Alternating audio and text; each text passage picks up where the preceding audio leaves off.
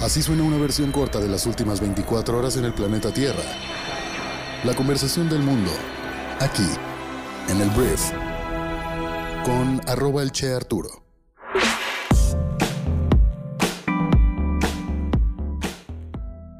Muy buenos días, bienvenidos a esto que es el Brief para este jueves 10 de junio. Yo soy Arturo Salazar, tu anfitrión y uno de los fundadores de Briefy, y realmente espero que estés disfrutando esta mañana, que estés con tu cafecito, con tu té, con tu desayuno en el traslado, bañándote, arreglándote, maquillándote, no sé qué estés haciendo, pero espero que estés muy bien el día de hoy. Y bueno, hay mucho que platicar el día de hoy, hay mucha política mexicana que tenemos que platicar, también tenemos que hablar de una donación de vacunas por parte de Estados Unidos a nivel global, vamos a hablar por ahí también de unas... Em, pues, revocaciones de Joe Biden de las políticas que traía Donaldo, el expresidente más naranja del mundo. Vamos a hablar de un intento de la NFL por llevar un juego de fútbol americano a Alemania. Esto y más cosas más en la conversación del mundo para el día de hoy. Gracias por estar aquí. Comenzamos. Comencemos hablando de México y vamos a hablar de política en la Cámara de Diputados de nuestro país. Porque a partir del domingo pasado que el tablero político se movió y que Morena pierde la mayoría que tenía antes esto obliga al partido dominante de nuestro país y el partido del presidente de México, Andrés Manuel López Obrador, a hacer negociaciones con otros partidos que pues normalmente no son sus aliados.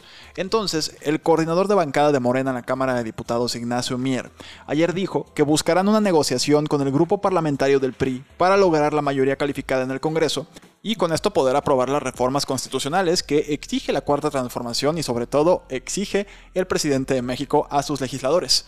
Entonces, ¿cuál es el tema aquí? Van pasando varias cosas. O sea, de entrada, no es lo mismo hacer una alianza con un partido aliado como el PT, el Verde, o de repente un perdido por ahí que diga, ok, voy contigo Morena, a hacer una alianza con el PRI.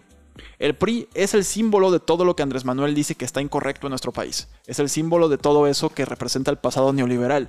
Entonces, el hecho de que tengan que traer al PRI a la mesa y negociar con ellos para pasar las reformas, pues es algo que en teoría debería ser incompatible, porque hace apenas unos días el PRI estaba, pues eran mejores amigos del PAN y del PRD para, pues, derrotar a Morena. En política todo puede pasar, entiendo eso. La pregunta aquí es, ¿el PRI está dispuesto a ganarse esos favores políticos a cambio de aprobar las reformas que el proyecto de Andrés Manuel López Obrador y la nación, según la cuarta transformación, tienen? Esa es la gran pregunta. Por lo pronto, a Morena no le alcanza, no le alcanza para hacer reformas profundas en la Constitución.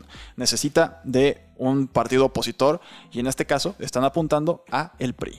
¿Quién lo hubiera dicho? Qué vueltas de la vida. Hablemos de la Secretaría de Hacienda y Crédito Público, porque ayer AMLO, el, presidente de nuestro país, informó que Arturo Herrera, que es el actual secretario de Hacienda, será propuesto para ocupar el cargo de gobernador del Banco de México.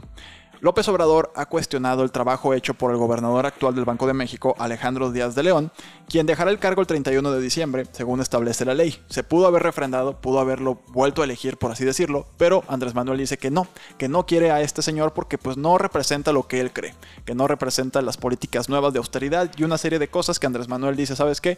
Mejor pongo a mi gallo, mi secretario de Hacienda, Arturo Herrera, que andaba repartiendo vacunas y muchas cosas, pero también es secretario de Hacienda, y en su lugar queda Rogelio Ramírez de la O. Ese señor va a ser el nuevo secretario de Hacienda en reemplazo de Arturo Herrera. Y pues estos movimientos son importantes porque estamos hablando de la política monetaria de nuestro país, estamos hablando del presupuesto y bueno, es un, es un elemento más que ya el gobierno de Andrés Manuel está logrando posicionar con gente de su propio gabinete, ¿no? Gente de su confianza. Alejandro Díaz de León había sido puesto por el presidente, expresidente Enrique Peña Nieto y AMLO había estado criticando algunas de las decisiones autorizadas durante su gestión, como la aprobación del crédito para la compra a sobreprecio de un una planta de fertilizantes en el año 2015. Andrés Manuel dijo que a él le tocó firmar el acuerdo. Si se tratara de un técnico, bueno, hubiese revisado el contrato de compra-venta y se hubiera dado cuenta de que era una mala operación y no hubiese firmado ni aceptado. Entonces, en la misma conferencia en la que criticó a Díaz de León, el mandatario dijo que él propondrá a un buen economista, una persona responsable, con dimensión social y partidario de la economía moral. Entonces, el perfil que cumple con estos requisitos laborales es el actual, bueno, ya ex secretario de Hacienda, el señor Arturo Herrera. Que por cierto, ayer salió la Coparmex a decir que Arturo Herrera le daba certidumbre, le daba, pues veían con buenos ojos el nombramiento o la propuesta de Andrés Manuel López Obrador para ser el nuevo gobernador del Banco de México. El Consejo Coordinador Empresarial también dijo, oye, pues bien, está chido, o sea, no hay ningún problema de que, oye, pues este señor nos va a mandar a la ruina en tema de política económica, lo cual son buenas noticias porque un cambio así bien podría desestabilizar el país o podría no gustar al sector económico productivo de nuestro país. Entonces, pues hasta ahorita, todo bien con el señor Arturo Herrera. Voy a dar una noticia más con respecto a México porque ayer el subsecretario de Salud, Hugo López Gatel, anunció que esta semana terminarán las conferencias de prensa vespertinas diarias sobre el COVID y se transitará a un esquema distinto de comunicación. La razón dijo que es que la epidemia ya lleva cinco meses a la baja en el país, la vacunación avanza a ritmo acelerado y 19 entidades están en condiciones de riesgo mínimo. Entonces dijo que estaremos transitando a un esquema diferente de comunicación, dado que el acontecer epidémico ha tenido ya una respuesta muy positiva de reducción durante cinco meses consecutivos. Entonces, pues básicamente dijo que pues para qué me paro aquí todas las tardes si esto ya va de salida, ¿no? Es básicamente lo que nos dijo Andrés Manuel López Obrador. Digo, perdón, Hugo López Gatel. Hugo López Gatel fue el que nos dijo esto. Entonces, bueno, hay, hay ciertas razones interesantes por las cuales ya se cancela, además de que el gobierno pues sí utilizó estas conferencias para llevar la narrativa de la pandemia hacia donde ellos querían. De alguna forma era como que, a ver, pues yo puedo aquí pararme y decir cómo vamos, y yo puedo decir que vamos bien, y yo puedo decir que estamos vacunando a buen ritmo, cuando tal vez los números reales pudieran ser distintos. Pero al final, siempre las conferencias en este gobierno han sido utilizadas para llevar la narrativa hacia donde el gobierno federal pues quiere llevar la narrativa. Mi pregunta va a ser si López Gatel se va a quedar todavía como subsecretario de salud. La realidad es que ha sido una persona que ha sido el vocero oficial de la pandemia en México y ha ido degradando su figura poco a poco, poco a poco. Y pues hay muchas personas que le achacan el hecho de que México tuvo una pésima reacción a la pandemia del COVID-19. Esa es una realidad. Las estadísticas nos muestran cómo esto es una realidad. Entonces entendemos que el perfil de López Gatel pues es de mucha comunicación, tiene un perfil atractivo, atlético, que la gente hasta le hizo club de fans, le hizo canciones, porras, etc.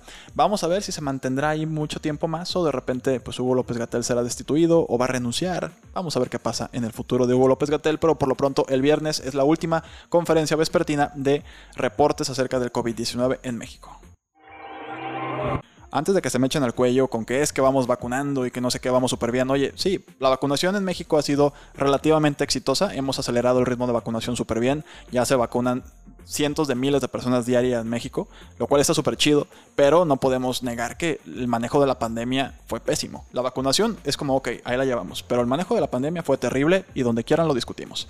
Bueno, vamos al siguiente tema. Este, vamos a hablar ahora de Estados Unidos, porque Estados Unidos el día de ayer se comprometió a proporcionar 500 millones de dosis de vacunas Pfizer Biotech en contra del COVID-19 a 100 países durante el próximo año. Entonces, eh, estos 100 países en su mayoría van a ser de bajos ingresos y este compromiso todavía no está oficializado. Se planea que Joe Biden el día de hoy lo anuncie, pero aquí te estamos dando la primicia. Hablando de Estados Unidos y también del COVID-19, el Departamento de Estado de Estados Unidos anunció la flexibilización de sus recomendaciones para viajar a más de 30 países, una mayor apertura que responde a la mejora de la situación de la pandemia y el avance de la vacunación en Estados Unidos sobre todo. Entre los más de 30 países están España, Francia, Alemania, Grecia, México, Canadá, Corea del Sur, Singapur, entre otros, según recoge la web del Departamento de Estado. Entonces, esto a nivel industria, pues es una chulada porque quiere decir que el turismo cada vez más va reabriendo, reabriendo y para México, para países como México, o España, por ejemplo, pues el turismo es importante, es una importantísima fuente de empleo y de generación de riqueza. Entonces son buenas noticias que países que tienen una gran cantidad de viajeros pues estén relajando cada vez más las medidas sanitarias en contra del COVID-19. Hablemos de negocios porque el día de ayer Joe Biden y su administración revocaron los intentos del expresidente más naranja del mundo, Donald Trump, de prohibir las aplicaciones chinas TikTok y WeChat. El contexto es que en la administración de Trump ellos decían que TikTok estaba amenazando la seguridad nacional porque recopilaba datos de jóvenes estadounidenses y los compartía con China. Esa era la teoría. Entonces, TikTok es una red social. Si eres una persona que no conoce TikTok, es una red social muy, muy de la generación Z, de ese rango de edades, aunque los millennials todavía nos ridiculizamos a nosotros mismos intentando hacer bailes en TikTok. La neta es que es de la generación Z. Esa es la realidad.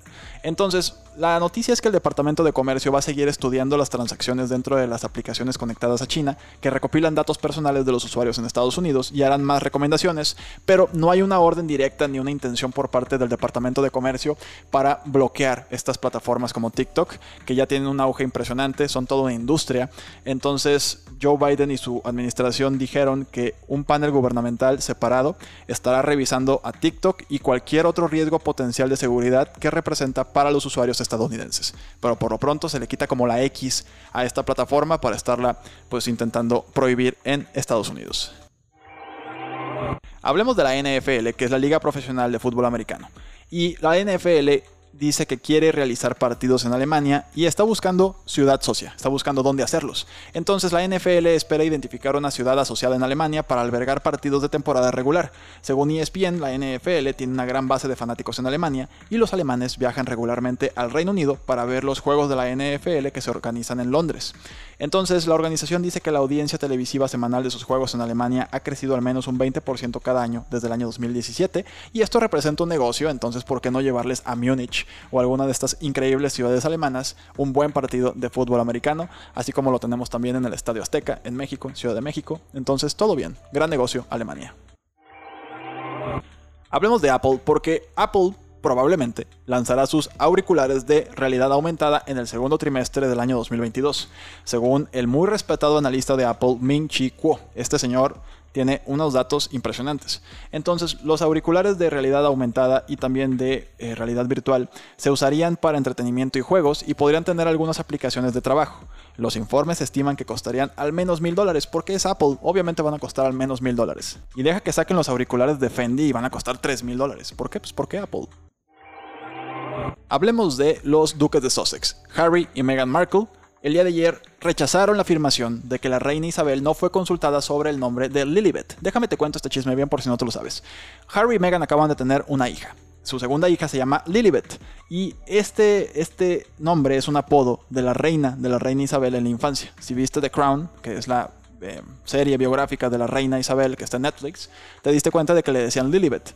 Entonces, esto primero fue visto como un intento por la pareja de tratar de reparar su ruptura con la familia real, que si te perdiste este cuento, pues los duques de Sussex se separan de las responsabilidades de la familia real y esto pues causó polémica y causó distanciamiento, entonces la elección de este nombre se decía que era como volverse a acercar a la familia real, pero después la prensa inglesa, que es bastante pinche la verdad, es bien gacha la, la prensa inglesa, pues sugirieron que la reina nunca dio su bendición para ponerle ese nombre, lo cual provocó otra polémica. Entonces ayer un portavoz de los Sussex insistió en que a la reina se le informó con anticipación sobre el nombre y que la pareja no lo habría usado si la monarca no lo hubiera aprobado.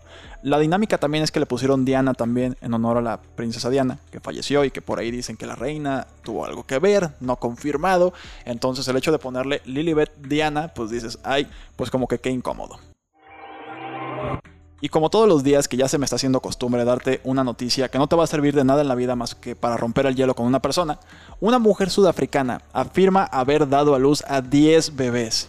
10 bebés, los 7 niños y 3 niñas, serían un nuevo récord mundial si se confirman. Entonces, los escáneres de Gosiam Tamara Sithol solo encontraron 8 bebés en el útero. En última instancia, dice su esposo Tebojo Totsi, nacieron 10 bebés. Esperaban 8, lo cual no es como que era poquito, y pues nacieron 10. 5 por parto natural y 5 por cesárea. Entonces Guinness World Records está investigando el hecho, así como los informes de que una mujer en Mali dio a luz a 9 bebés en mayo. Entonces, wow, o sea, ¿quién tenía el récord antes? Una mujer llamada Nadia Suleiman, también conocida como Octomom, lo cual es un apodo espectacular, Octo de 8, mom de mamá, Octomom, que dio luz a 8 bebés en California en enero del año 2019, que hasta ahorita tiene el récord, pero esta señora, 10 bebés, no manches, Guasiam Tamara Sitcol, ¿cómo manejas 10 bebés? Wow. Antes de terminar, quiero darte mi recomendación del día en Briefy, que es nuestra aplicación, nuestra plataforma que resume el conocimiento más importante del mundo en un solo lugar. Y hoy te recomiendo muchísimo que vayas a leer o escuchar el resumen del libro Leading from Anywhere. Esta es una guía para liderar un equipo remoto que cubre todo. Desde la creación de una cultura empresarial, toda la gestión del desempeño de tu gente, la realización de reuniones virtuales, también te dice cómo dar retroalimentación a los miembros del equipo de forma virtual. Es un librazo para administrar eh, equipos de manera remota. Entonces, ve a leer o escuchar el resumen de este libro en Briefy. Y si todavía no estás suscrito, puedes entrar a briefy.com y ahí te suscribes y puedes tener 30 días de manera completamente gratis en nuestra plataforma para que conozcas todo nuestro contenido y seas brillante en lo que haces. Entonces, gracias por estar aquí. Nos escuchamos mañana viernes en la siguiente edición de esto que es el Brief. Yo soy Arturo. Adiós.